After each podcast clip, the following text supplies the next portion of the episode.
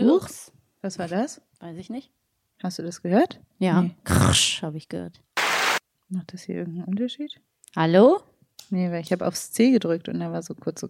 Ja, ich habe das auch zweimal. Ah, das ist einfach nur eine Soundmaschine. Nee.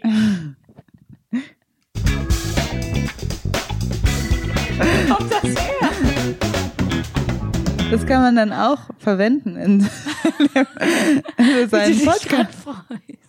Wenn wir Applaus haben wollen, dann machen wir so.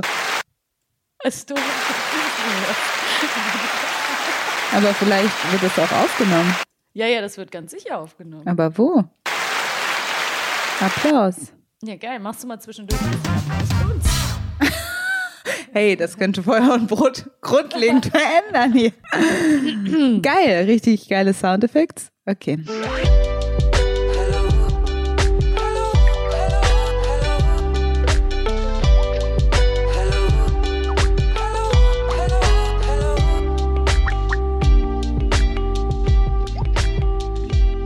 Hallo und herzlich willkommen bei Feuer und Brot, der Podcast von Maxi und Alice, zwei Freundinnen zwischen Politik und Popkultur. Das ist Folge 75 und Maxi und ich sind auf dem Sofa von Maxi in Berlin wie allzu oft. Hello, liebe Maxi. Hello! Es ist so schön, wieder zusammen aufzunehmen, Alice. Ja. Du bist wieder da. Ich Wir sind wieder beide da. wieder in Berlin. Mhm. Du warst lange unterwegs. Du warst in den USA. Ja, ich bin noch nicht mal eine Woche wieder zurück. Also, wann bin ich wiedergekommen? Am. Donnerstagabend und heute haben wir Dienstag. Wir Mhm. nehmen am 9. August auf. Wir sind immer so nett, dass wir das so transparent machen. Geht keinen was an. wenn wir aufnehmen. Nee. Ich finde das aber Alles manchmal äh, Ja. passieren ja auch noch Sachen. Ja, ja, das stimmt. Und dann ist wichtig, dass Leute wissen, dass wir es nicht wussten zu dem Zeitpunkt. We didn't know. genau. Und ich bin gestern Abend erst wiedergekommen. Ich war auch in Urlaub, allerdings nur, in Anführungsstrichen, gar nicht nur 14 Tage, aber du warst ja was länger unterwegs. Und ähm, deswegen nehmen wir jetzt endlich wieder zu zweit auf. Ich freue mich. Wir haben schon ähm, gerade ganz lange gequatscht und gesessen und Mittag gegessen und ähm, die Aufnahme ist immer weiter nach hinten gerutscht. Ja. Aber so ist das eben bei Freundinnen, wenn sie sich lange nicht gesehen haben. Es gab auch viel zu erzählen. Es gibt immer noch viel zu erzählen. ja, Aber auch, viel zu besprechen. es gibt auch was anzukündigen. Stimmt. Und zwar, Gut, dass ähm, du dran denkst. ja, nächsten Monat im September haben wir noch einen Auftritt. Wir kommen nämlich nach Münster im Rahmen vom 1 Live Podcast Festival. Da freuen wir uns sehr drauf. Wir freuen uns riesig. Es ist am 6.9. und wir wünschen uns, dass ihr lieben, wenn ihr in Münster seid und uns gerne zuhört oder immer schon mal bei einem Live-Podcast dabei sein wolltet, dann kommt doch vorbei. Die Tickets findet ihr natürlich über die Seite vom 1 Live Podcast Festival, über Instagram, über unser Instagram. Oben in der Bio findet ihr einen Linktree, da findet ihr den direkten Link zu den Tickets. Und ähm, ja, es gibt auf jeden Fall noch ein paar Karten und wir werden da ein Programm vorführen.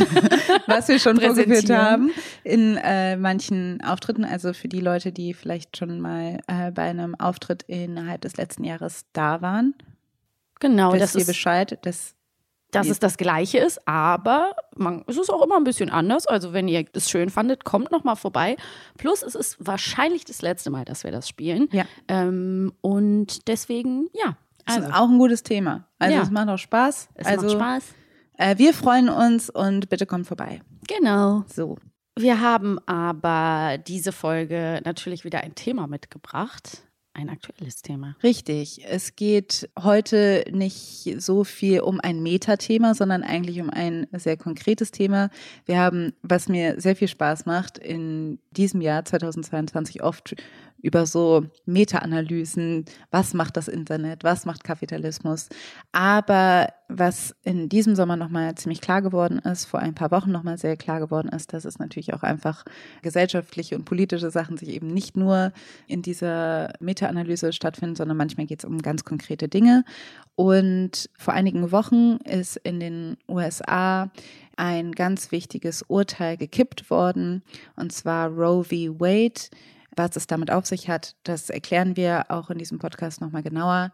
Aber das bedeutet, dass in den USA Schwangerschaftsabbrüche nicht mehr garantiert sind, dass es kein Recht mehr auf Schwangerschaftsabbrüche gibt und dass es jetzt von Staat zu Staat geregelt genau. ist und dass das bedeutet, dass in manchen Staaten, insbesondere in den republikanisch regierten Staaten, Schwangerschaftsabbrüche zum Teil ähm, illegal sind und unter keinen Umständen durchgeführt werden können und somit die Rechte von schwangeren Personen in den USA es um die schlimmer steht als vor noch einer Generation davor, weil das Recht auf Schwangerschaftsabbrüche in den USA 50 Jahre Bestand hatte. Während hier, das ist am gleichen Tag dieses Urteil gekippt worden, wie in Deutschland angekündigt wurde, dass der Paragraph 219a gestrichen wird, also das wurde bekannt als Paragraph, der Werbung für ja, Schwangerschaftsabbrüche verbietet. Auch was das alles angeht, da wollen wir auch ja. nochmal drüber sprechen. Aber in dieser Folge wollen wir uns dem Thema Schwangerschaftsabbrüche widmen, ein bisschen erklären, was die rechtliche Lage ist, was das bedeutet für unsere Gesellschaft und für den Stand für schwangere Personen. Natürlich ähm, spricht man oft von Frauen wenn man über Schwangerschaftsabbrüche oder Schwangerschaften redet, Reproduktion. Uns ist klar, dass nicht alle Frauen schwanger werden können, nicht alle Frauen einen Uterus haben und nicht nur Frauen schwanger werden können oder einen Uterus haben. Also wir versuchen hier inklusiv zu sein. Ähm, genau. Ganz genau. Und kleine Side-Info sozusagen, das Thema stand auf unserer Themenliste schon bestimmt vor ein, zwei Jahren immer wieder, wo der Fall von der Ärztin Christina Hähne, wo wir nachher auch nochmal drüber reden werden in dieser Folge, wo der sozusagen Furore gemacht hat in der Presse und dafür berichtet wurde, wo demonstriert wurde und viele Frauen in Deutschland auch schon auf die Straße gegangen sind. Da haben wir das immer wieder mal sozusagen uns überlegt, ob wir da jetzt drüber sprechen wollten, aber wir fanden, jetzt ist ein ganz guter Zeitpunkt, um nochmal so ein bisschen fast auch back to the roots Feuer und Brot, also so ein politisches, aktuelles Thema, was eben Frauen beziehungsweise Menschen, die schwanger werden können, betrifft, dass wir sowas nochmal aufgreifen und sozusagen über den Status quo sprechen, das äh, halten wir für wichtig. Auf jeden Fall, weil ich manchmal auch das Gefühl habe, also was da auch an gerichtlichen, gesetzlichen Kämpfen gekämpft wird, sehr stark natürlich widerspiegelt, in welche gesellschaftliche Richtung hier manövriert wird. Und ich glaube, wenn man so ein bisschen sich anguckt, was da genau hinter diesen Gesetzen steckt ja. und wie sie zustande gekommen sind, was die Diskussion ist und was auch die Punkte der GegnerInnen sind, der sogenannten Pro-Life-Bewegung, mhm. dann ist man da irgendwie besser gewappnet. Und natürlich auch an dieser Stelle. Wir wissen, dass das ein emotionales Thema ist, dass es für viele Menschen ein aufwühlendes Thema ist. Also gebt Acht auf euch, wenn ihr diese Folge hört. Oder wenn ihr euch nicht danach fühlt, dann hört sie natürlich nicht. Genau, hört sie euch nicht jetzt an, hört sie euch nicht alleine an oder vielleicht zu einem späteren Zeitpunkt, wenn ihr euch mehr danach fühlt. Das soll an dieser Stelle auch nochmal ganz explizit gesagt sein. Und ja, ich fand das gerade ganz interessant. Ich will nichts vorwegnehmen, aber in der Vorbereitung habe ich in einem der Artikel diesen Satz gelesen. Man dachte immer, Revolution bedeutet Verbesserung und kommt von links.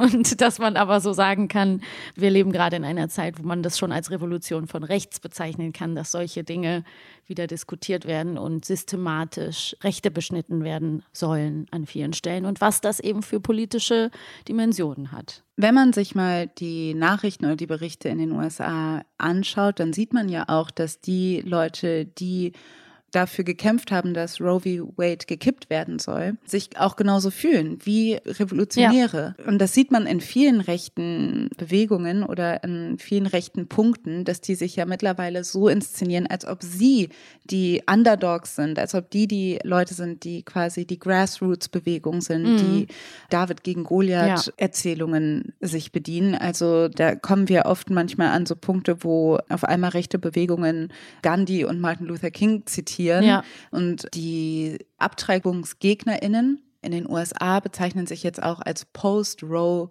Generation. Ach, also Scheiße. Leute, die halt quasi sagen, wir sind die Generation, die diese schlimme Zeit, 50 Jahre, wo ähm, Schwangerschaftsabbruch legal mhm. war, wir haben das überstanden und jetzt ist es wieder quasi strafbar und die feiern das als Erfolg. Uh, I'm from California. Oh, did you did you all fly here? Yeah, I, I flew in here. For for this? Yes, we were expecting the decision to come down, and it did come down, and we are very happy with the decision. I'm seeing an uh, abortion is murder sign coming and chanting coming from those people over there. I see an end abortion violence sign. I see I am the post Roe generation sign. Ja, und das haben die Pro-Lifers überall auf der Welt ja auch gemeinsam, dass sie sich zum Ziel gemacht haben. Das ist jetzt auch ein Zitat aus einem Artikel in der Vorbereitung, findet ihr in den Shownotes. Aber wir wollen die Generation sein, die Schwangerschaftsabbrüche komplett abschafft. Also Ja. das ist einfach nicht mehr, die, so, die sollen nicht mehr existieren, Ja. sozusagen. Das ist das Ziel, die Ideologie, die dahinter steht, weil da werden wir immer wieder hinkommen in dieser Folge, dass es schon längst nicht mehr um persönliche Meinung oder subjektive Einschätzung dieses Thema geht, äh, sondern dass es, dass wir schon lange uns damit auseinandersetzen müssen, dass es Leute gibt, die da eine ganz bestimmte Agenda verfolgen und da eben auch ja, verschiedene ideologische, fundamentalistische Strömungen drunter liegen. Und da sehr strategisch vorgehen und das auch politisch sehr strategisch vorgehen. Absolut. Also es ist nicht, wir beschweren uns und machen irgendwie mal eine Demo vor einem Planned Parenthood, also vor den Kliniken, die Schwangerschaftsabbrüche durchführen in den USA, sondern es ist strategisch überlegt, wer hat Einfluss auf PolitikerInnen, wer wird wie besetzt. Also auch in den USA hat gerade das Thema Schwangerschaftsabbrüche sehr stark bestimmt, wer in den Supreme Court, also wer als oberster Richter, oberste Richterin in den USA besetzt wird von den RepublikanerInnen. Also da gab es schon sehr, sehr lange einen Plan Ja. Von der konservativen und der rechten Seite ähm, ausgehend, dass die Schwangerschaftsabbrüche nicht mehr als allgemeines Recht in den USA haben wollen. Und interessanterweise geht es ja, das hat äh, mein Ex-Freund auch immer gesagt, dass es so zwei Themen gibt, jetzt auf die USA geschaut, aber das kann man eigentlich allgemein auch auf alle politischen Richtungen übertragen, aber gerade in den USA ist es sehr krass, dass die konservative Seite und die demokratische Seite sich um zwei Themen streitet Ja. und das ist erstens Schwangerschaftsabbrüche und zweitens Waffen. Ah ja. Und die Interpretation von wessen Leben geschützt werden Mhm. muss, sich an diesen zwei Rechten eigentlich abbildet, Mhm. sozusagen. Also, dass die einen sagen, sie müssen unbedingt ungeborenes Leben schützen, Mhm. aber Waffen dürfen nicht eingeschränkt werden, das Recht auf Waffen. Und die anderen sagen, Schwangerschaftsabbruch muss in den Händen der schwangeren Person liegen. Äh, Dass sie das Recht auf Entscheidung hat, ist ein fundamentales Recht. Und Waffen zu besitzen ist natürlich kein fundamentales Recht. Ganz polemisch gesagt sieht man ja auch manchmal Tweets, Memes und so weiter. Im Internet wird es aufgearbeitet, sozusagen, die Kinder müssen alle auf die Welt gebracht werden, um jeden Preis, ohne jede Ausnahme, damit sie dann in der Grundschule von Mars-Shooters erschossen werden können. Ja, das ist also, natürlich eine sehr krasse Aussage und natürlich irgendwie, aber Es ist polemisiert, natürlich, aber ich meinte damit natürlich einfach überspitzt, dass man da einfach den Widerspruch in dieser ähm, sich auf die Agenda geschriebenen Wahrheit Schutz des Lebens erkennt und Schutz des, des Lebens von Kindern. Ja. Und wie weit dieser Schutz eben nur greifen soll. Ja. Ne? Also die Frage kann man sich ja durchaus stellen. Und du hast ja gerade schon super angerissen, wie fleißig da die konservativen rechten klerikalen Kräfte und Mächte gearbeitet haben Mhm. über Jahre hinweg und dass da durchaus die Demokraten oder linkere Politik einfach auch viel versäumt hat, sozusagen. Ja. Magst du noch mal erklären, worum es bei Roe v. Wade so genau ging? Ja, ich habe das mir alles nochmal angeguckt. Versuche ich hier jetzt mal so eine Kurzerklärung zu geben, was eigentlich Roe v. Wade bedeutet und wie das letztendlich gekippt wurde. Roe v. Wade war ein Fall von 1969. Damals hat eine Person, die unter dem Pseudonym Jane Roe in Texas geklagt hat, weil sie einen Schwangerschaftsabbruch durchführen wollte, aber nicht aus einem medizinischen Notfall. Das war zu der Zeit der einzi die einzige Möglichkeit oder der einzige Grund, legal einen Schwangerschaftsabbruch durchzuführen. Und sie hat quasi eigentlich den Staat Texas verklagen wollen und hat das quasi gemacht, in, ist mit dem Staatsanwalt, mit dem District Attorney ins Gericht gezogen und das war Henry Wade.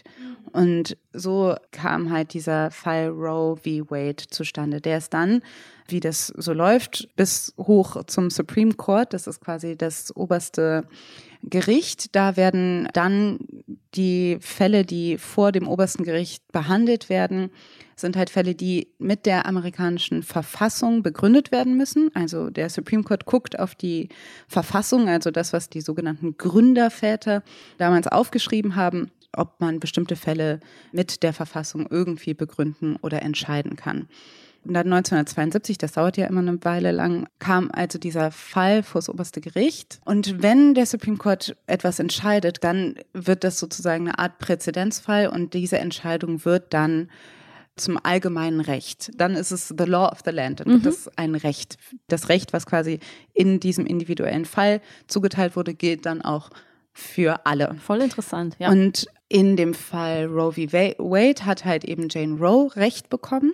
Und die Begründung in Falle Roe v. Wade wurde mit dem 14. Amendment begründet. Das 14. Amendment ist ein Amendment in der amerikanischen Verfassung, was erst nachträglich aufgeschrieben wurde nach der Beendigung der Versklavung.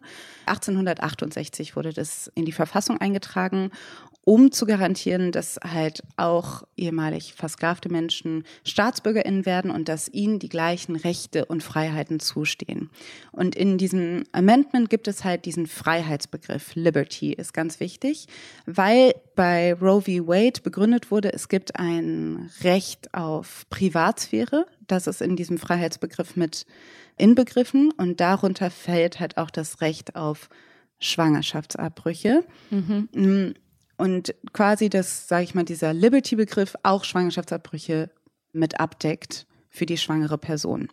Und dieses Urteil wurde dann noch schon mal angegriffen mit einem Fall Casey versus Planned Parenthood. Also da wurde schon mal versucht, in den 90er Jahren das äh, anzugreifen. Dann landete das noch mal vor dem Supreme Court, aber die sind bei ihrer Entscheidung geblieben. Also es gab schon mal einen Fall, wo quasi noch mal darüber diskutiert mhm. wurde, ob es Schwangerschaftsabbrüche, ob das jetzt quasi ein allgemeines Recht ist oder nicht. Aber weil der Supreme Court quasi so aufgestellt war, wie er aufgestellt war damals, wurde nichts geändert an dem Roe v. Wade-Urteil. Jetzt ist aber sehr viel passiert, ja. und zwar vor allen Dingen die Trump-Jahre. Ja. Trump hatte die Möglichkeit, drei Justices nachzubesetzen. Das ist man auf Lebenszeit, ne? Das ist man also auf wie Ruth RBG, ne? Genau, ja. Ruth Bader Ginsburg, die gestorben ist und deshalb ist quasi ein Platz frei geworden. Davor sind auch ein Mensch ist zurückgetreten, ein anderer ist verstorben und so hatte Trump die Möglichkeit, drei Leute nachzubesetzen. Mhm. Eigentlich, muss man sagen, hätte er nur zwei Leute nachbesetzen dürfen. Aber damals hatten die Republikaner verhindert und geblockt, dass Obama eine Person nachbesetzt, weil sie meinten, das darf man nicht im letzten Wahljahr. Aber Trump hat auch in seinem mhm. letzten Wahljahr letztendlich Amy Coney Barrett nachbesetzt, ist aber nur nerdige Side Note. Okay. Aber auf jeden Fall war klar, dass diese Besetzungen von Trump stockkonservativ sind und mhm. dass die aus dieser christlichen Interpretation von Gesetzestexten kommen. Also alles wird auf einer christlichen Grundlage interpretiert, besonders Amy Coney Barrett. Das heißt, es war eigentlich klar, dass wenn sie Richterin wird, dass Roe v. Wade mhm, gekippt, gekippt wird. wird. Und das ist passiert mit einem Fall Dobbs versus Jack's Women's Health Organization. Mhm. Da wurde quasi geklagt, dass Mississippi zu streng mit Schwangerschaftsabbrüchen ab der 15. Woche umgeht, weil die Gesetzeslage in den USA nach Roe v. Wade war nämlich so, dass bis zur 12. Woche es ein, sage ich mal, uneingeschränktes Recht auf Schwangerschaftsabbrüche für die schwangere Person gibt. Da darf die schwangere Person bestimmen, wie das zu laufen hat. Also sie muss natürlich ärztliche Betreuung aufsuchen, aber mhm. da gibt es ein Recht auf Schwangerschaftsabbruch. Ab der zwölften Woche darf der Staat Einschränkungen geben, also sowas wie, das darf nur auf die und diese Art und Weise stattfinden mhm. oder so. Mhm.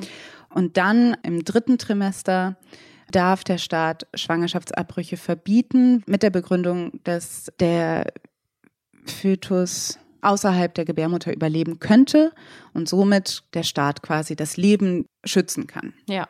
Naja, auf jeden Fall wurde dann in dem neuesten Fall, der dann 2022 vor kurzem im Supreme Court entschieden wurde, entschieden, dass Schwangerschaftsabbrüche doch nicht ein allgemeines Recht sind und dass Schwangerschaftsabbrüche eben nicht unter diesen Freiheitsbegriff fallen. So wurde das begründet von einem dieser Justices, Justice Alito. Mhm. Hat quasi eine Begründung geschrieben, die dann auch geleakt wurde, bevor das Urteil gefallen ist. Darin stand, dass dieser Freiheitsbegriff also so wie er bei Roe v. Wade interpretiert wurde, nicht mit der Tradition und der Geschichte des Landes einhergeht. Und das ist insofern auch gefährlich, mhm. weil es dann auch eine Grundlage gibt, um ganz viele andere Urteile anzugreifen. Ja, klar. Zum Beispiel das Recht auf Ehe für alle wurde ja. auch mit dem 14. Amendment quasi begründet. Freiheit für alle, Gesetze für alle das Recht auf Verhütung mhm. wurde so erstattet und auch das Recht auf interracial marriage, also mhm. Loving versus State of Virginia, dass schwarze Menschen und weiße Menschen heiraten dürfen, wurde auch mit diesem 14. Amendment ja. begründet. Also wenn man quasi sagt, dieser Freiheitsbegriff muss aber irgendwie mit der Tradition und der Geschichte des Landes einhergehen, so kann das echt gefährlich mhm. werden. Er hat quasi in seiner Begründung nochmal gesagt, meine Begründung gilt nur für die Schwangerschaftsabbrüche, weil es hier um Menschenleben geht und das andere ist anders, weil hier geht es nicht um Leben. Aber das, you never know. You never know. You really mhm. never know. Und vor allen Dingen hat einer von diesen Justices, Clarence Thomas, gesagt, eigentlich explizit nochmal gesagt, dass er das Recht Ehe für alle Same-Sex-Marriage, Same-Sex-Marriage eigentlich gerne auch nochmal ähm, revisiten möchte. Geht jetzt nicht mehr, weil das Parlament reagiert hat und ein Gesetz erlassen hat, weil eben der Supreme Court nicht die einzige Institution ist, die Gesetze verändern kann oder Einfluss auf Gesetze hat. Aber so, jetzt bin ich tatsächlich fertig. Ich hoffe, das war jetzt nicht zu lang. Ich finde das total wichtig, weil ich kann ja nur aus meiner Perspektive sagen, als jemand, die sich vorher nicht so doll mit der Bedeutung von Roe v. Wade beschäftigt hatte, mhm. für mich war das neu. Also mhm. ich habe mich dann in der Vorbereitung zum ersten Mal detailliert mit den Abläufen beschäftigt und ich glaube, das ist ganz gut, das hier mal zu erzählen, mhm. weil es ja ja einfach auch so ein bisschen kompliziert ist und Leute sich ja auch immer ein bisschen scheuen, da reinzugucken, aber wir gerade einfach merken, okay, es wird echt heikel so ja. und wir wir müssen das verstehen, weil es für uns relevant werden kann. Ja, so. Total. Ja. Also in den USA, was nachdem das gekippt worden ist, dann passiert ist, ist, dass es nicht mehr ein nationales Recht war, mhm. sondern dass quasi es wieder auf die einzelnen Staaten zurückgefallen ist, weil der Supreme Court hat nämlich gesagt, sie wollen sich neutral verhalten. Sie wollen es nicht, sie wollen es nicht verbieten, sie wollen einfach darüber nichts urteilen. Das war also vermeintliche Neutralität. Genau. Aber jetzt liegt es quasi in der Hand der einzelnen Staaten, Staaten ja. Schwangerschaftsabbrüche zu legalisieren oder eben nicht. Das heißt, wenn du in, wenn Texas. du in Texas bist, dann sind Schwangerschaftsabbrüche nicht mehr möglich. Wenn du in Kalifornien bist, dann sind Schwangerschaftsabbrüche ja. weiterhin möglich. Und weil nämlich manche Staaten sogenannte Trigger Laws hatten, also quasi schon reingeschrieben haben, falls Roe v. Wade gekippt wird, dass sie dann sofort. Dann sind wir auch dabei. Dann ist es sofort illegal. okay. Und manche Staaten hatten explizit das auch gesichert, dieses Recht auf Schwangerschaftsabbrüche. Und andere Staaten wiederum hatten weder noch, hatten nichts dazu geschrieben. Mhm. Und da gibt es jetzt teilweise Kämpfe darüber, ob das jetzt stattfindet oder nicht. In Kansas haben sie es zum Beispiel geschafft, dass mhm. Schwangerschaftsabbrüche mhm. gesichert wurden. Oh, krass. Also genau, es ist sehr gruselig, wenn ja. man sich einfach mal in die Lage versetzt. Also es gibt da auch gute Folgen von The Daily zum Beispiel, mhm. dass sie an dem Tag, wo Roe v. Wade gefallen ist, in Kliniken waren, wo Schwangerschaftsabbrüche durchgeführt wurden und was da los war. Also, dass mhm. man sich einfach vorstellen muss, wie sich das anfühlt, wenn dir auf einmal ein fundamentales Recht genommen wird. I'm uh, Dr. Jessica Rubino, family medicine physician, and it was literally right as I was about to walk out the door to go to the clinic that I got a text from my office manager, and it just said Roe overturned. Roe overturned, but I already knew what that meant. You do not have clearance to move forward with doing abortions today. Stop. And I immediately thought of this one patient, a patient that I had in the clinic just a couple days ago. And she was someone who was having a very hard time even just being in the clinic, essentially was having a panic attack throughout the entire visit because she was so afraid that she was not going to be able to get her abortion in Texas. wenn es auf einmal nicht mehr möglich ist. Du hast schon einen Termin, du hast Ja. schon alles veranlasst und auf einmal wirst du an der Tür abgewiesen. Termine wurden abgesagt. und du kannst das, du musst, der Staat sagt dir quasi, du musst das Kind jetzt Ja. austragen. Oder du musst halt in einen anderen Staat, wo Schwangerschaftsabbrüche möglich sind. Aber auch da gibt es jetzt auch schon Diskussionen, also dystopische Vorschläge, dass schwangere Personen nur mit einem negativen Schwangerschaftstest ausreisen sollen oder dass man Leute löschen ihre ähm, Menstruations-Apps, damit das nicht mehr getrackt werden kann. Es kann sein, dass man ins Gefängnis kommt, wenn man eine Fehlgeburt Ja. hat, weil es manchmal schwer nachzuweisen ist, gerade im ersten Trimester, Trimester, ja, ob man passiert. jetzt eine Fehlgeburt hat oder den Schwangerschaftsabbruch eingeleitet hat.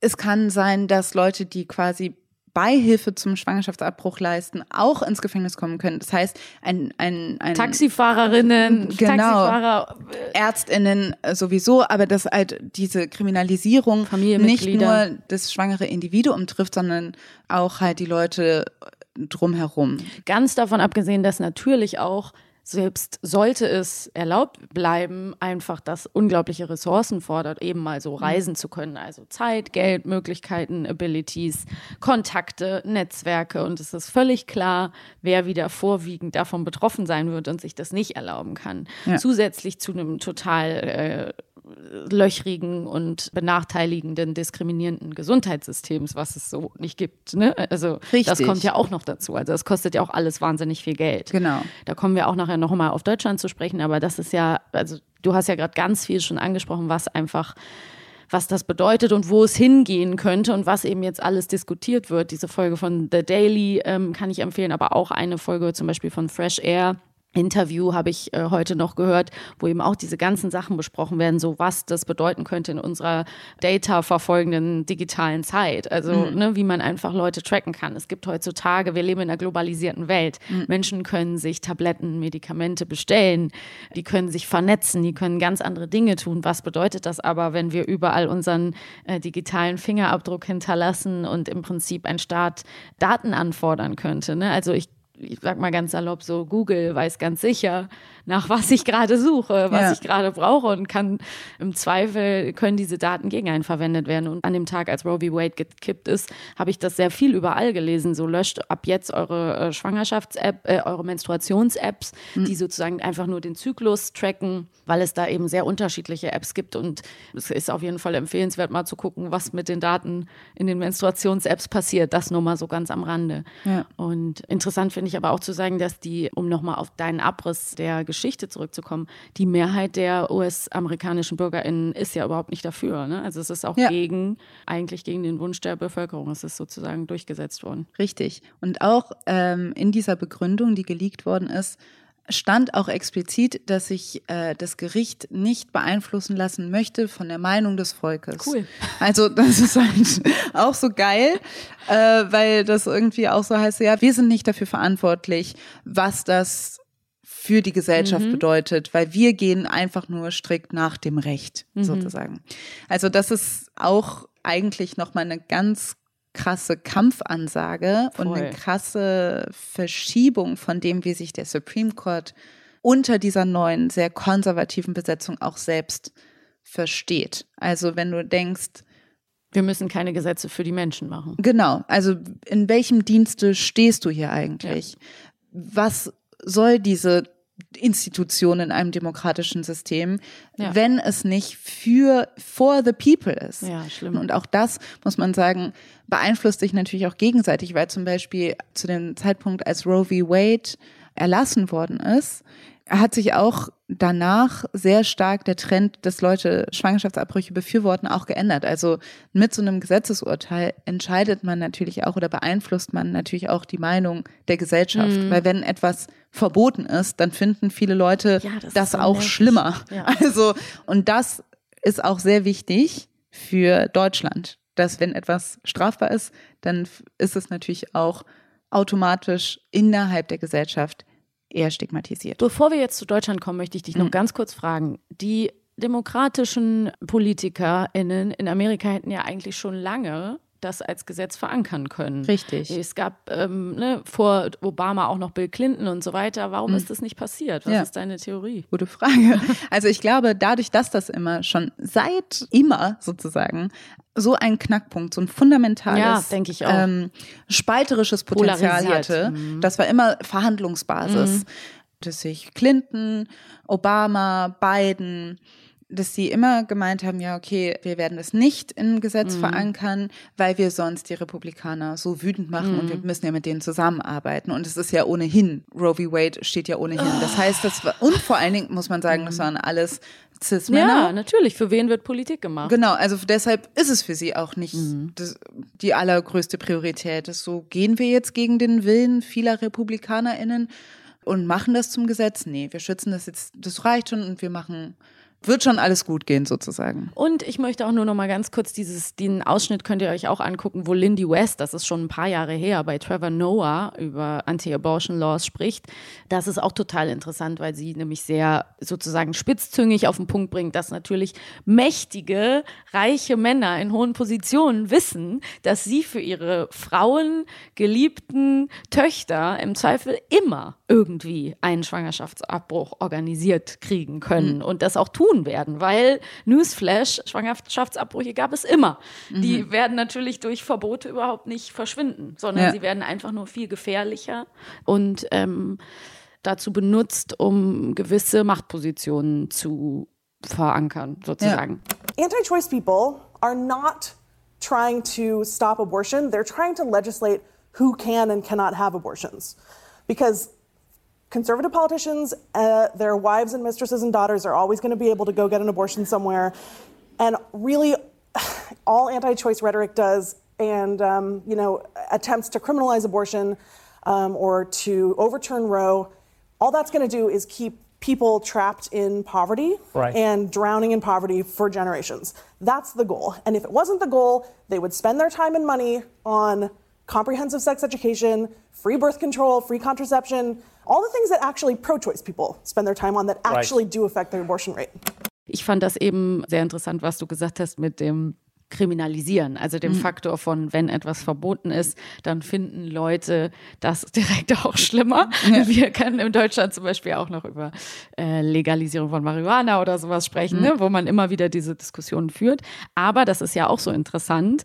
An dem Tag, wo Roe v. Wade gekippt wurde, wurde hier der Paragraph 219a abgeschafft und die Leute haben gefeiert, fand ich, die Frauen in, in meinem Bekanntenkreis auch. Und ich freue mich natürlich auch total, dass dieser Paragraph endlich weg ist.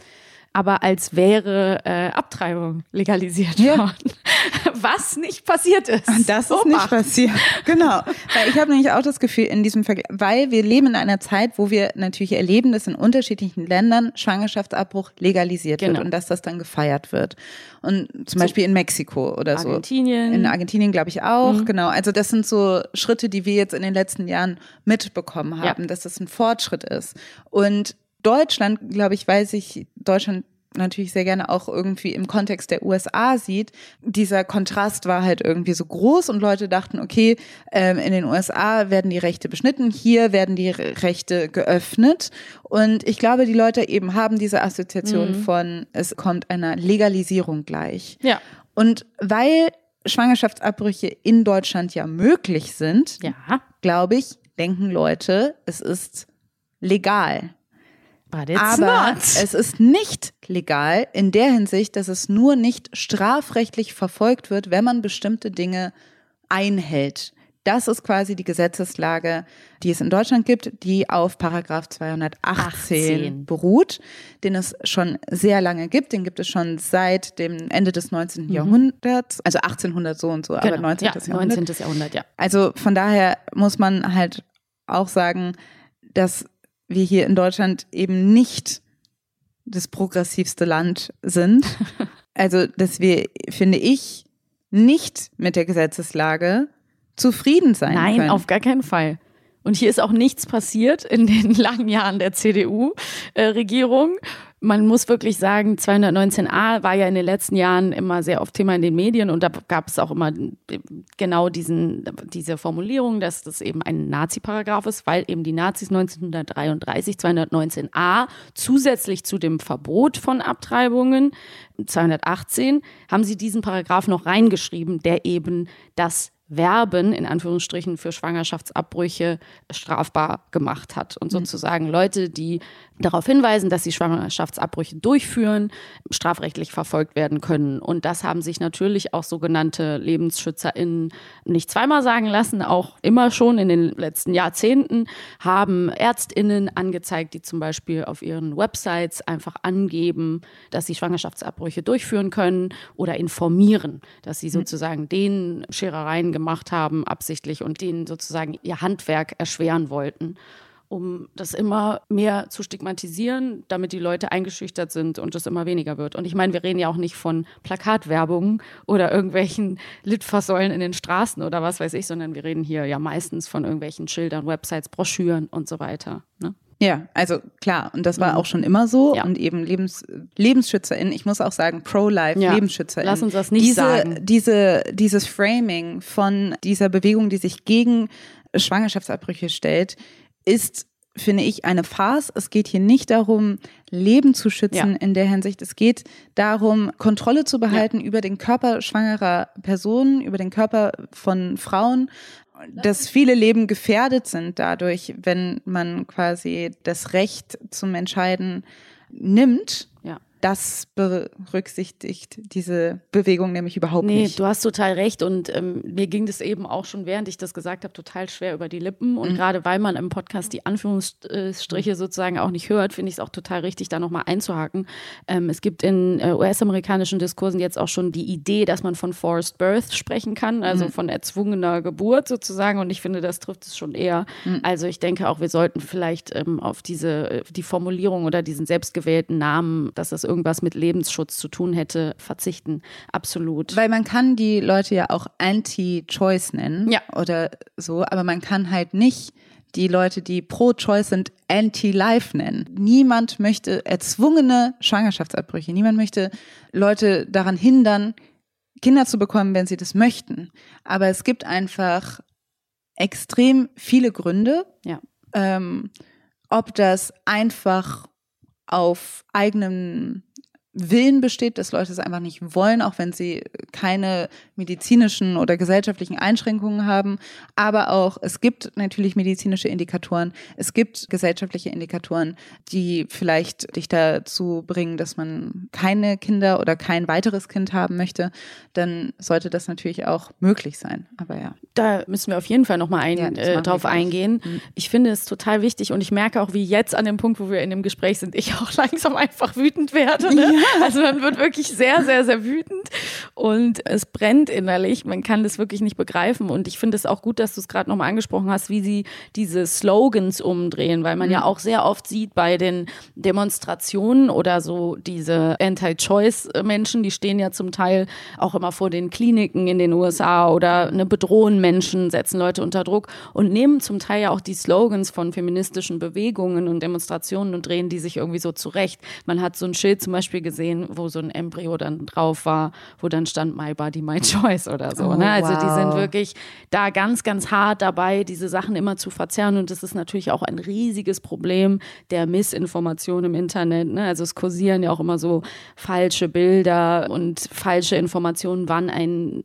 Fötus wie weit entwickelt sein soll und so weiter. Also es ist wirklich sehr, sehr krass, mit welchen Mitteln da gearbeitet wird, mhm. ähm, um die Leute sozusagen auf ihre Seite zu ziehen. Und dass es da natürlich ganz grundsätzlich gegen das Recht auf Selbstbestimmung vieler Frauen geht, dass es ja, oder aller Frauen geht, das ist natürlich klar. Und es ist auch einfach unbegreiflich. Und es nervt mich gerade schon selber, dass ich so gedanklich zu den Extrembeispielen greifen möchte ne, und mhm. sagen möchte, so ja, was ist mit einer Frau, die zum Beispiel aufgrund von einer Schwangerschaft eine Krebserkrankung nicht behandeln kann? Mhm. Oder was ist natürlich die Schwangerschaft nach einem sexuellen Übergriff, einer mhm. Vergewaltigung und so weiter. Oder ähm, Schwangerschaft bei Minderjährigen und so weiter, diese ganzen Extreme möchte ich gar nicht ranziehen müssen, um dafür argumentieren zu können. Ja. Ne? Also es nervt mich Genau. so. Es sollte einfach freie Wahl sein. Ja, Inzest wird auch gerne genommen und Ja. so weiter. Also das sind ähm, total, du hast einen total wichtigen Punkt gesagt, weil ich finde nämlich auch, äh, natürlich geht es vor allen Dingen um diese besonders vulnerablen Fälle, aber darum nicht nur, finde ich. Also, dass wir in einer Zeit leben, wo ich finde, dass Emanzipation so weit ist und auch wie sich die Gesellschaft geformt hat,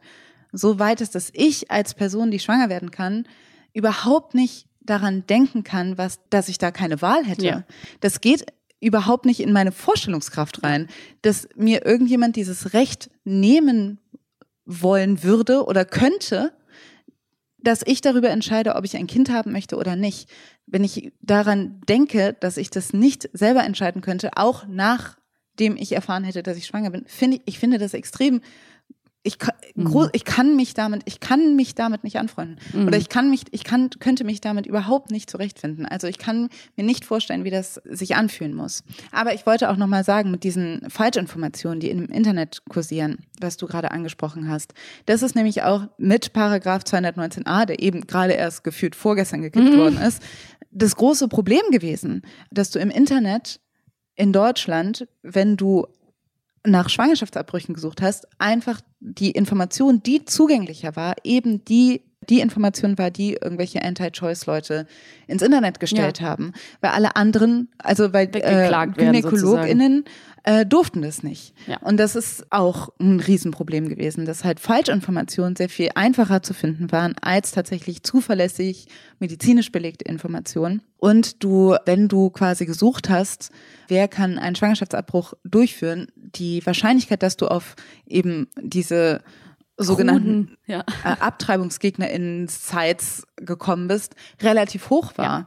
Und das wurde auch schon gelockert, als nämlich im Zuge von diesem Fall Christina Henne, die eben auch verklagt wurde, weil sie quasi angegeben hat, dass sie Schwangerschaftsabbrüche durchführt und das eben so groß geworden ist, dadurch die Bewegung, die sich halt für die Streichung von Paragraph 219a eingesetzt hat, nochmal sehr viel Rückenwind bekommen Ja. hat oder Aufmerksamkeit bekommen hat, wurde diese Informationsrechtslage irgendwie geändert. Es gab dann irgendwie ein Register, glaube ich, ich kann mich nicht mehr genau dran erinnern. Aber du merkst es, unter der Regierung der CDU wird das nicht fallen, weil die CDU ist immer noch eine christlich-demokratische Partei. Sie steht immer noch unter dem großen Einfluss der, Der Kirche, Kirche. der katholischen Kirche insbesondere. Und da I wird nichts passieren. Das Einzige, was äh, Jens Spahn zum Beispiel als Ja, Gesundheitsminister gemacht hat, war eine Studie ich aufzugeben, ob Personen, die einen Schwangerschaftsabbruch durchgeführt haben, das vielleicht am Ende bereuen oder ob es denen schlechter geht danach. Genau, mal gucken, einfach das zu untersuchen, war sein, war sein Plan. Es ist dann wirklich so, dass wir hier manchmal sitzen in Deutschland und dann an so einem Tag, äh, ne, wie der Tag, wo Roe v. Wade gekippt wurde, dann irgendwie rüber gucken und so denken, so, ah ja, wir sitzen hier im ach so progressiven, ach so tollen Europa und uns immer so vorstellen, ja, wir sind da so weit und bei uns ist alles viel besser als anderswo, was natürlich sowieso totaler Quatsch ist. Aber dass man einfach sich auch mal umgucken muss, wie hier die Lage ist und wie die Lage in Deutschland ist. Wir können ja gleich nochmal erklären, was hier dazu gehört, um einen Schwangerschaftsabbruch durchführen zu können, straffrei. Das fände ich nämlich auch noch wichtig. Aber auch einfach mal zu gucken, gucken, dass zum Beispiel in Andorra, Liechtenstein, Monaco, Malta, Polen und San Marino in Europa auch Schwangerschaftsabbrüche komplett verboten sind. Und dass wir natürlich auch gerade erleben, dass in Ländern wie, sowieso Polen habe ich gerade schon genannt, das ist ja auch oft in den Medien, aber auch so ein Land wie Ungarn oder irgendwelche Länder, die sich auch alle weiter in diese rechtskonservative, klerikale Richtung entwickeln, dass das alles sehr, sehr, sehr dünnes Eis ist für uns hier so. Und dass wir da natürlich gar nicht ruhen dürfen. Auch Ja. Hier, alle Leute, die sich irgendwie einsetzen dafür, dass jetzt auch 218 ganz schnell verschwindet, dieser Paragraph, dass wir äh, alle dranbleiben müssen, weil sonst geht's nämlich ganz schnell. Ja, eben, die rechtliche Grundlage dafür, dass es in diese Richtung auch in Deutschland geht, Mhm. ist eigentlich schon gegeben. Also es ist halt eben eigentlich nur so ein komisches rechtliches Loophole, Ja. dass es hier überhaupt Schwangerschaftsabbrüche, dass Leute die überhaupt durchführen können. Weil im Gesetz steht, es ist, es steht im Strafgesetzbuch, Es ist illegal. dass es strafbar ist, das zu machen. Mhm. Und es bleibt nur straffrei unter dem Umstand, wenn du das innerhalb von zwölf Wochen durchführst, einen Abbruch durchführst, ein Beratungsgespräch aufsuchst, drei Tage Bedenkzeit. Bedenkzeit einsetzt. Also du musst zuerst zu einer Beratungsstelle, du musst zu einer ärztlichen Beratung oder zu einer Beratungsstelle, die qualifiziert ist. Und dann musst du drei Tage warten und dann darfst du erst den Schwangerschaftsabbruch durchführen. Also das halte ich tatsächlich Für eine Zumutung. ich finde, das ist so eine Zumutung. Ich finde, da ist auch überhaupt nichts, was Class angeht, was Zugänge angeht, was vielleicht irgendwie das bedeutet, wie Leute irgendwie Zugang haben zu ärztlicher Beratung oder was es bedeutet, in irgendwie überhaupt da hinzukommen. Genau. Also da sind solche Hürden schon dabei. Und du musst es selber bezahlen, ne? Entschuldige, Genau, ich wollte dich nur nicht unterbrechen, aber das. Ja. Genau, richtig und wichtiger Punkt, dass es eben nicht von der Krankenkasse übernommen wird, dass du, wenn du bedürftig bist, einen Antrag stellen kannst, eine weitere Hürde, Mhm. nochmal irgendwie dich konfrontieren musst mit irgendwelchen Formularen. Bürokratie. Bürokratie, wenn du das alleine schon weißt und vielleicht Angst davor hast, dann kann das schon wieder ein Hindernis sein. Deutsche Bürokratie, gotta love it. Also und wenn Gott. du und wenn du eben, wenn du kein Geld dafür hast, dann ist es irgendwie noch mal sehr viel krasser und dann hast du halt dadurch, dass es eben dieses Beratungsgespräch gibt, das finde ich, also kommt es extrem auf die Person an, auf die du da stößt. Die Ja. dir dieses Beratungsgespräch Ja. gibt. Es kann sein, dass du dich sehr stigmatisiert fühlst. Ich weiß nicht, inwiefern die Leute gut geschult sind, diese Beratungsgespräche durchzuführen, weil wir eben das Problem haben, dass Schwangerschaftsabbrüche ja eigentlich theoretisch strafbar sind, dass wir ohnehin kein gutes System haben, wie Ärztinnen lernen, Schwangerschaftsabbrüche durchzuführen, weil es nicht Teil der medizinischen Ausbildung ist, sondern du dir freiwillig quasi dir das Auswählen musst. auswählen kannst. Also das soll jetzt auch noch mal irgendwie nachgebessert werden, aber es ist eben nicht etwas, was gegeben ist. Und wenn das schon das Problem ist, dass Ärztinnen das nicht automatisch lernen oder wissen oder sich darüber informieren müssen, dass wir dann auch das Problem haben, dass natürlich das ganze Soziale und was du berücksichtigen musst, wie du vielleicht in so ein Gespräch gehen musst, was es da für Faktoren gibt. Ich hatte noch hier kein Gespräch, ich weiß nicht genau, wie das aussieht, aber dass ich mir vorstellen kann, dass es sehr oft keine angenehme Erfahrung Nee, ist. nee. Und vor allen Dingen, dann sitzt du, musst du drei Tage danach damit erstmal sitzen. Also Ja. die wollen, dass du da richtig so marinierst. Brütest. Brütest. Mhm. Anstatt einfach Zu sagen, du bist eine erwachsene, mündige Person oder Mhm. eben eine mündige Person, wie auch immer, und du möchtest das nicht, Punkt. Ja. Und mich nervt auch daran, also nerven ist noch gar kein Ausdruck. Ich finde das auch so, du hast es gerade sehr genau äh, gut beschrieben, es ist halt einfach schon so geframed, dass es immer eine schwere Entscheidung sein muss. Ja. Ach, mir tut es so leid, dieses arme äh, Kind. Und man einfach so sagen muss, es kann eine sehr schwere Entscheidung sein. Ja, total. Es kann eine traumatisierende, traurige, schwierige Entscheidung sein, die vielleicht auch schon mal jemand bereut hat.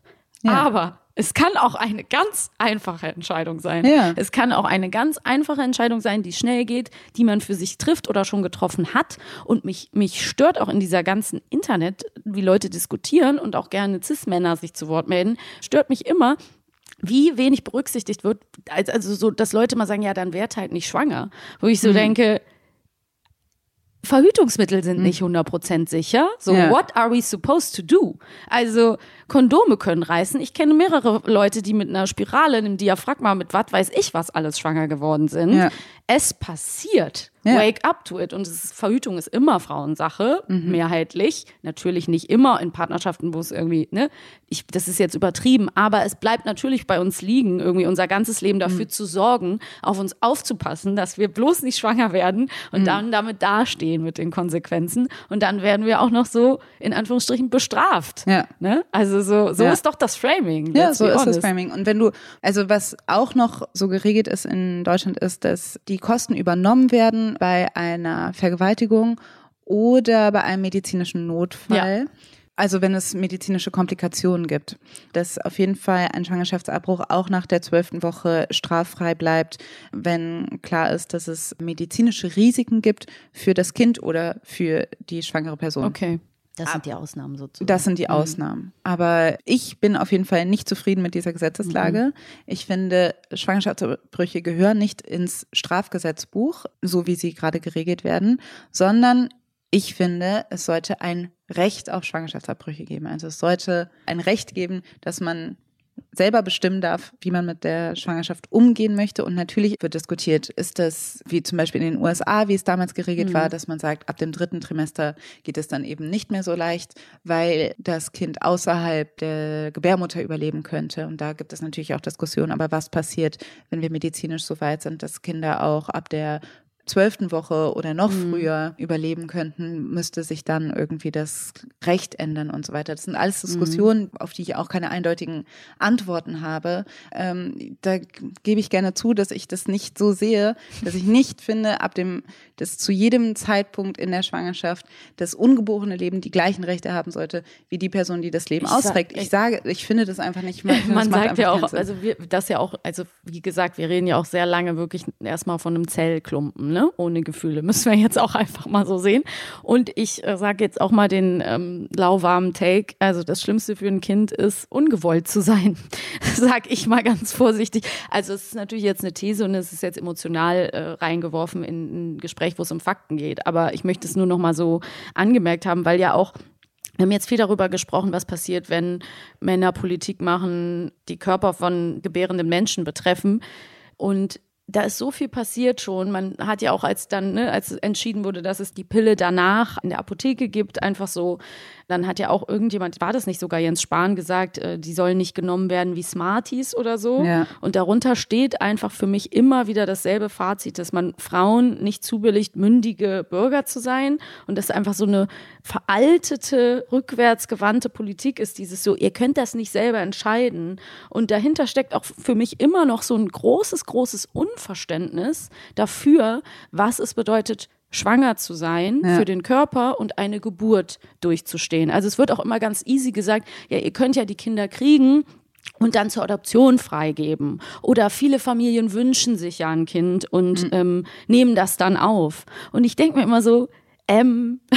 also ge eine Geburt ist ungefähr das Krasseste, was ein Körper leisten können muss. Ja. Es bedeutet sehr viel für den Körper. Es kann traumatisierend sein. Die Geburtensituation in Deutschland, wir haben schon oft es angesprochen, Hebammenmangel, Traumatisierung im Kreissaal, die immer weitere Kaputtsparung des Gesundheitssystems, zu wenig Kreissäle etc. pp. Ich könnte ewig weitermachen. Die Situation ist nicht rosig für mhm. gebärende Personen. Im Gegenteil. Das heißt, es birgt ein riesen Risiko, davon abgesehen, dass es natürlich auch super individuell ist, wie du eine Schwangerschaft verkraftest, ob dein Körper jemals wieder so wird wie vorher. Mhm. Also es ist nicht mal eben, Judith Holofernes hat mal so schön gesagt, mhm. eine Pflanze im Blumentopf äh, wachsen lassen. Ne? Ja. Also das hat sehr krasse Konsequenzen. Und es ist toll, dass es für viele Leute super ist und die da mega Bock drauf haben. Aber viele möchten das einfach nicht. Viele möchten es nicht. Und vor allen Dingen, aber auch, es geht ja auch sogar einen Schritt davor. Also danke für diesen Punkt. Aber es geht, also ich finde, gebärende Personen wissen auch, was das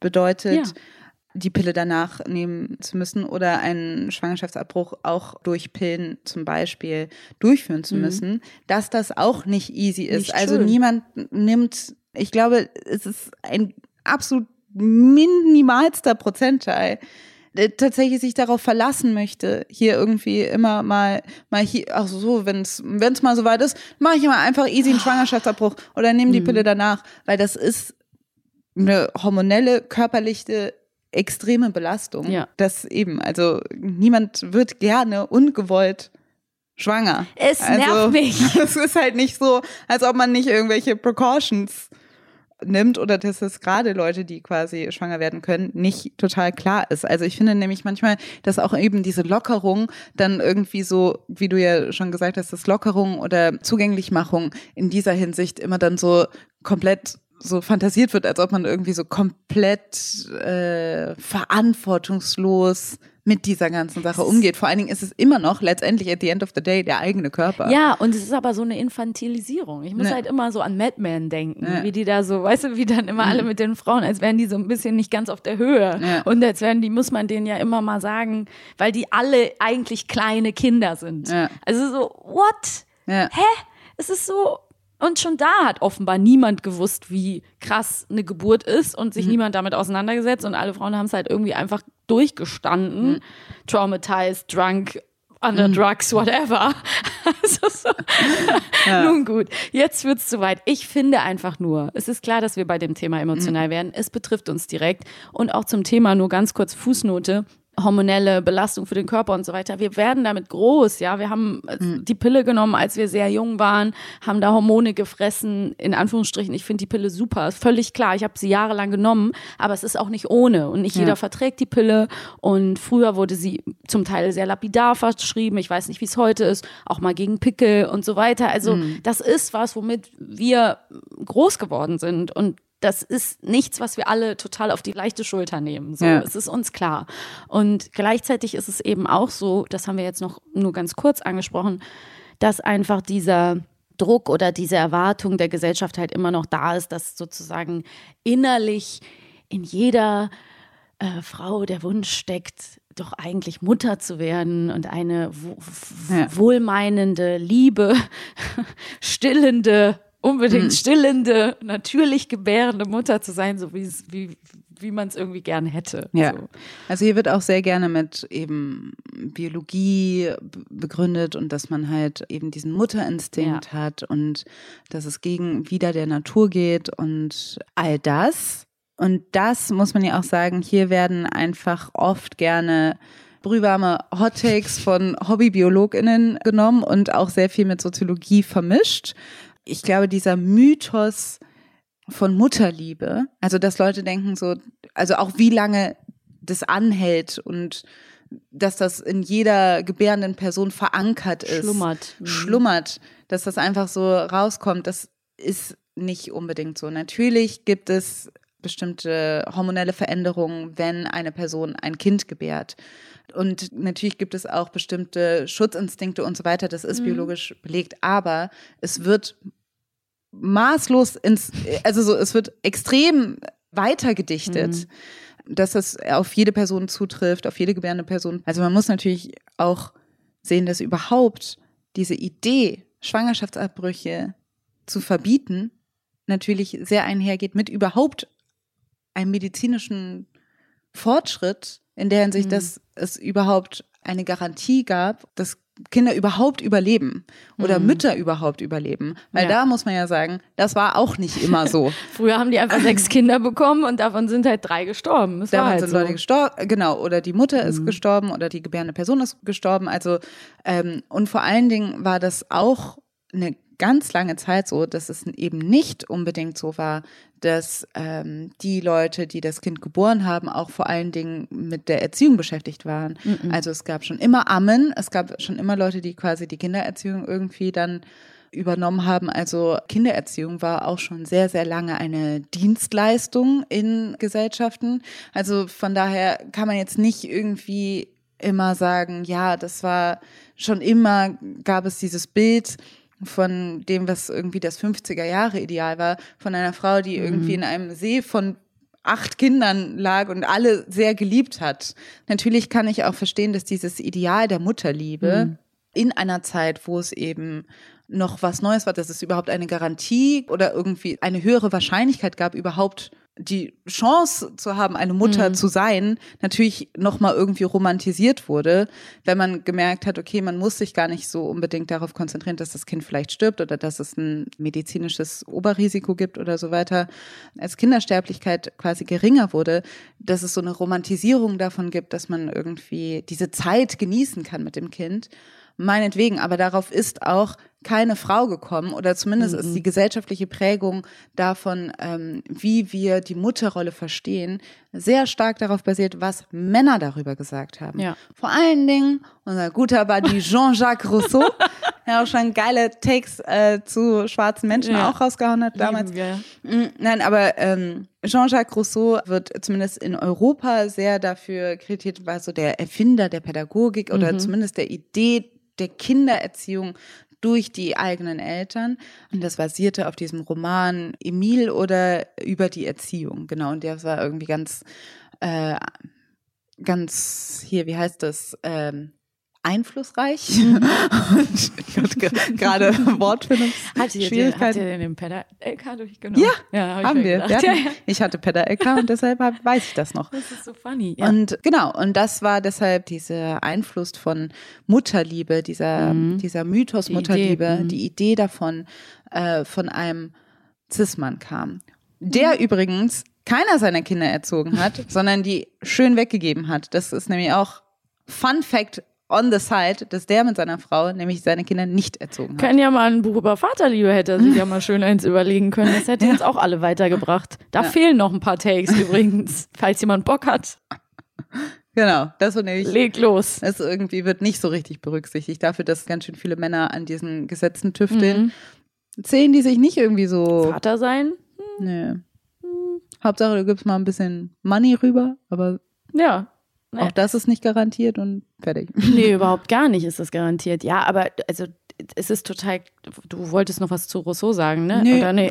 das du war warst fertig. ich Ja gut, dann sind wir auch fertig damit. Nein, ich finde, ähm, was ja auch total wichtig ist, da gibt's ja so viel Input zu. Egal, ob man sich anguckt, diese Idee, wie wir jetzt in der Gesellschaft, in der wir hier leben, ne, diese Idee von irgendwie einer Kernfamilie, die sich dann auf das Baby fokussiert, dieses, wie Leute über Elternschaft sprechen, die Erwartungen, dass man denkt, man könnte alles haben. Nicht umsonst gibt's den Spruch, it takes a village to raise a child. Früher war das einfach auch anders. Ne? Du hast von Ammen gesprochen, aber es gab ja auch immer schon Modelle, wo mehrere Frauen mehrere Kinder erzogen haben oder was auch immer, dass die Ja. Gesellschaft anders Verantwortung übernommen hat für die Kindererziehung. Darauf will ich hinaus, dass es andere Sicherheiten gab. Und ich meine, die Zeit jetzt gerade in der Pandemie ist jetzt ein krasser, eine krasse Brücke, aber hat ja gerade nochmal gezeigt, wie alleingelassen nicht nur Familien äh, war, wurden oder nicht nur Familien, Eltern, sondern eben auch gerade, sind natürlich auch Familien, aber gerade alleinerziehende Personen zum Beispiel. Ne? Ja. Also, dass man einfach sagt, so, Kinder sind heutzutage natürlich so ein unfassbar großes finanzielles ähm, Risiko, eine finanzielle Belastung und Kinder haben keine starke Lobby. Kinder bringen wenig Geld. Im kapitalistischen System ist es wirklich, ja, also einfach nach wie vor total traurig, wie wenig Rücksicht auf Kinder genommen wird und wie wenig für Kinder getan wird. Und das ist immer was, wo ich so auch ein bisschen schmerzvoll ankomme, wenn ich darüber nachdenke, dass ich denke, wow, Hauptsache wir halten uns halt so krass an diesem Schwangerschaftsregulation, Geburtenregulationsthema auf. Und was wird denn eigentlich für die Kinder getan, die da sind? Ja, genau. Also es wird quasi so gut wie nichts getan, the bare minimum noch nicht mal geleistet, politisch, gesellschaftlich. Und dann heißt es aber wiederum, ja, aber dann soll man nicht darüber nachdenken, dass es vielleicht ein finanzielles Risiko sein kann, es irgendwie Karriere aus, Karriere, Altersarmut. also genau, also da gibt es einfach gerade ähm, Frauen sind da vor allen Dingen äh, betroffen, aber Erziehungspersonen sind da vor Natürlich. allen Dingen von betroffen, Leute, die sich um die Kindererziehung kümmern. Dass das einfach bedeutet, dass es einen finanziellen Einschnitt gibt, solange du keine Person hast an deiner Seite, die für den Rest deines Lebens für dich sorgt. Also quasi, aka der Ehemann.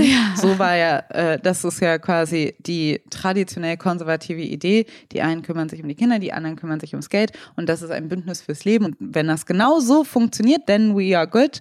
Aber das ist halt heutzutage nicht die Realität. Und selbst als es die Realität war, ging das sehr oft mit sehr unterdrückenden, teilweise gewalttätigen Beziehungen für die Frauen einher. Von daher würde man sagen, es ist halt einfach dieses gesellschaftliche Paradox, dass du auf der einen Seite der Staat sehr interessiert ist an Kindergeburten, gerade von konservativer Seite, immer sagt, wir brauchen mehr Kinder. Wir haben einfach, was habe ich letztens gesehen, also dass irgendwie die Personen zwischen 14 und 18 auf einem Tiefstand sind, historischen Tiefstand, weil einfach so wenig Leute Kinder bekommen. Oder dass es immer weniger Geburten gibt. Das heißt, der Staat ist sehr daran interessiert, unser ganzes Rentensystem, unser ganzes soziales Ja, System basiert darauf. basiert darauf, dass es viele junge Menschen geben muss, die arbeiten, um die Lebensqualität der Älteren zu sichern. Das wird nicht funktionieren, weil Geburtenraten zurückgehen. Und das heißt, der Staat möchte quasi, dass es viele Kinder gibt, tut aber Nichts. nichts für die Leute, die quasi diese Kinder bekommen sollen. Ja, also kümmert sich nicht darum, dass Leute denken, es ist easy, ein Kind zu bekommen oder es ist willkommen in dieser, in dieser Gesellschaft. Mir wird Zeit und Mittel zur Verfügung gestellt. Äh, Ich werde auch im Alter abgesichert sein, auch wenn ich mich um die Erziehung von Kindern kümmere. Nichts dergleichen ist der Fall. Nee. Und dann, und das muss man aber auch sagen, das ist nämlich eine Kritik, die leider auch gerne so Anti-Choice-Leute nehmen wollen, dass sie sagen, ja, aber die Gesellschaft muss sich ja ändern und äh, nicht Bessere das, Bedingungen schaffen. bessere Bedingungen schaffen und dann gäbe es auch weniger Schwangerschaftsabbrüche. Ja, wahrscheinlich gäbe es Ja. weniger Schwangerschaftsabbrüche, wenn es nicht ein finanzielles Risiko gäbe. Nichtsdestotrotz ist das für mich kein Argument, Zu sagen, alle müssen die Kinder bekommen. Ja, also Deal with it. Auch wenn du auf gar keinen Fall Eltern sein willst, musst du das Kind bekommen. Ist eine super Startposition für Eltern und Kind. Also klasse, kann ja nur super werden für alle Beteiligten. Also ähm, ja, genau, tut nichts. Ich habe in der Vorbereitung, das ist nur so ein, das ist eine kleine Metapher dafür, habe ich nochmal recherchiert und bei einer Freundin aus dem Internet auch gesehen, die gerade ein Baby bekommen hat, dass es ja in vielen Ländern gibt es ja auch so zum, zum Beispiel so eine Starterbox, irgendwie so ein Korb, da sind so Mhm. Sachen drin, so Hilfsbroschüren, Socken, irgendwie Sachen, die Mhm. man braucht fürs Baby. In Finnland ist das, glaube ich, so wirklich so eine Box, wo das Kind mit einer Erstausstattung, Ja. du alles bekommst. Du kannst sogar das Flasche, Kind eigentlich- Klamotten, du kannst eigentlich das Kind in die- ja, das, in ist, das das kann da drin schlafen am Anfang. Ja. Mhm. Und ich finde das so schön. Ist jetzt einfach nur ein bisschen so romantisch am Schluss, aber einfach so geil. Deutschland kriegst du nix. In Deutschland kriegst du eine Steuernummer. Ja. Ich finde das noch nicht mal, das ist eben noch nicht mal romantisch. Ich finde, das ist einfach, es ist ein sollte, Bedürfnis. ja, sollte, entschuldige mal bitte. Mhm. Also, es, ich finde, genau, also das ist, nee, romantisch, dass ich das so schön finde. Da meinte ich gerade, dass ich da so emotional werde bei dieser Vorstellung. Aber es geht doch gar nicht. Das, Ja. Also nichts. Und dann wirklich so, ja, ähm, äh, liebe Grüße, wir machen nichts und ähm, ach, ihr wollt alle keine Kinder bekommen. Hm, ein Wunder. Also es ist wirklich, ja, da sind ja so viele Gründe, die eine Rolle spielen. Wir haben so viel angesprochen, aber klar, in diesen un, gar nicht voraussehbaren Zeiten, in Angesicht der Klimakrise und so weiter, man kann es den Leuten nicht verdenken, die Jobs sind nicht sicher, Inflation, Arbeitsverhältnisse, Leute finden keinen Job, wenn sie in einem Alter sind, wo Leute vielleicht denken, oh, die Person könnte in den nächsten Jahren schwanger werden und so weiter. Also es gibt sehr, sehr, sehr viele Faktoren, die dazu führen, dass sich Leute gegen Elternschaft entscheiden. Es ist halt einfach so Ja. momentan. Und es wäre eben Sache der Politik daran, was zu ändern, wenn sie so scharf drauf sind, dass wir, also wenn wir Kinder brauchen in den Gesellschaften, muss man die Situation verbessern. Stattdessen passiert weltweit ähm, gerade ja, also Was es wird k- hyperkapitalistischer, während dann aber auch, und die Antwort ist einfach nur quasi die Rechte auf Entscheidungen zu nehmen und zu sagen, ja, nee, dann Müsst müsst, ihr ihr halt Kinder Kinder bekommen. bekommen, egal wie schwierig es ist, in dieser Gesellschaft ein Kind großzuziehen. Und letztendlich ist es doch, und ich finde, das ist mal wieder ein, sag ich mal, ein gutes Beispiel dafür, dass bestimmte Kämpfe, feministische Kämpfe, antirassistische Kämpfe und aber auch Kämpfe für, sag ich mal, die Klimakrise zusammenhängen, weil ich finde, dass wenn man eine Gesellschaft hätte, das jetzt natürlich geht jetzt irgendwie ins Abstrakte Mhm. Ja, rein, ja aber wir müssen uns irgendwie überlegen, wie wir als in dieser Gesellschaft wegkommen von diesem absoluten Ziel immer alles auf Gewinn und Wachstum zu setzen. Mhm. Ja. Aus mehreren Gründen. Und einer dieser Gründe ist eben, dass wir gucken müssen, dass wir gerade nicht genug tun als Gesellschaft für junge Menschen, für Kinder. Und Mhm. dass die ein gutes Leben haben. Und auch nicht für diejenigen, die diese Kinder großziehen sollen. Ja. Also ich wünschte manchmal auch, dass eben mehr als gesellschaftliche Aufgabe sieht und dass man eben Kinder nicht nur als diese individuelle Aufgabe sieht, die einer Person zugeschrieben ist, sondern als gesamtgesellschaftliche das meine ich Aufgabe. ja. Also ich wünschte mir quasi eine Gesellschaft, die, und das ist eigentlich ganz dringend so, es ist noch nicht mal so, oh, wäre schön, sondern es ist eigentlich, sonst fackelt hier alles ab, literally, die Care nach der Pandemie, nach, also in dieser Klimakrise, mit der ähm, wirtschaftlichen Lage, in der wir uns befinden, müsste eigentlich eben nicht sein, okay, wir machen jetzt irgendwie kurbeln die Wirtschaft bis zum Get-No, versuchen wir diese Wirtschaft anzukurbeln, sondern wir sollten eigentlich Care-Arbeit, Care-Leistung, Care zentrieren. Wir müssen, ich würde mir wünschen, dass wir eine Gesellschaft haben, die quasi eine Care-Gesellschaft wird, die guckt, wie kriegen wir das ins Zentrum? Because that is really necessary right now. Ja.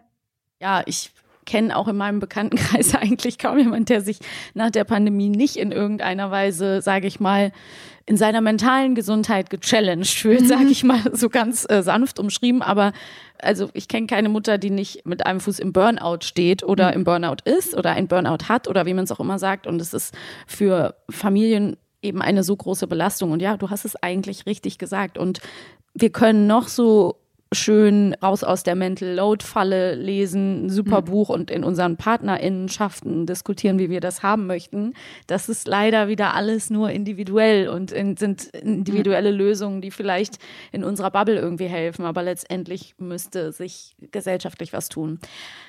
Es äh, sieht aber gerade alles sehr schwierig aus. Es sieht nicht so geil aus. Also selbst mit der neuen Regierung, wie gesagt, wir haben zwar Paragraph 209, um wieder auf Schwangerschaftsverbrüche zurückzukommen, das zwar ein kleiner Schritt ist, aber ein wichtiger Schritt, ein längst überfälliger Schritt, aber dass es eben noch sehr viel mehr zu tun gibt, dass dieser Kampf ein globaler Kampf ist, dass Demokratien überall under attack sind. Ja.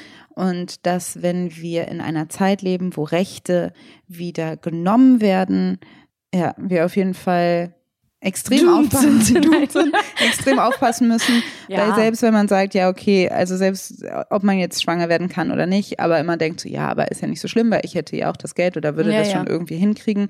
Ganz ehrlich, if, if, if they are coming for them, they are coming for you at some point. Ganz genau. So. Und deswegen sage ich einfach nur, seid wachsam, kämpft weiter, wenn ihr die Möglichkeit habt, unterstützt Organisationen oder unterstützt Leute, die sich einsetzen, die diese Kämpfe kämpfen jeden Tag bleibt wachsam, informiert euch, macht nicht die Augen zu, nur weil es euch in eurer Bubble nicht direkt betrifft oder ihr das Gefühl habt, ach ja, es ist, äh, wird mich schon nicht, wird mich schon nicht einholen, das Problem. Deswegen war es uns so wichtig, dass wir ähm, diese Folge heute machen. Und wir hoffen, ihr habt uns gern zugehört. Wir haben natürlich wieder einige Aspekte, die wir gerne noch angesprochen hätten, nicht berücksichtigen können. Aber hey, wer weiß, vielleicht machen wir das irgendwann nochmal oder es passt in einer anderen Folge noch mit rein. Ich danke dir auf jeden Fall sehr für dieses Gespräch, Alice. Ich danke dir, liebe Maxi. Und wir hören uns hoffentlich nächsten Monat. Yes. Bis dann. Bis dann. Ciao. Tschüss. Das war Feuer und Brot. Konzept von Alice Hasters und Maximiliane Hecke. Der Schnitt kommt von Christian Eichler. Und die Intro-Musik von Chris Sommer.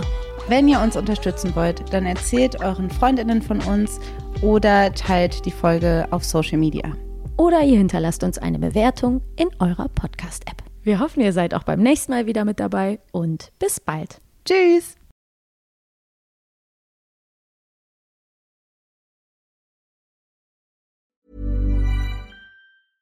Imagine the softest sheets you've ever felt. Now imagine them getting even softer over time. That's what you'll feel with Bowl and Branch's organic cotton sheets. In a recent customer survey, 96% replied that Bowl and Branch sheets get softer with every wash. Start getting your best night's sleep in these sheets that get softer and softer for years to come. Try their sheets with a 30-night guarantee. Plus, get 15% off your first order at bowlandbranch.com. Code BUTTERY. Exclusions apply. See site for details.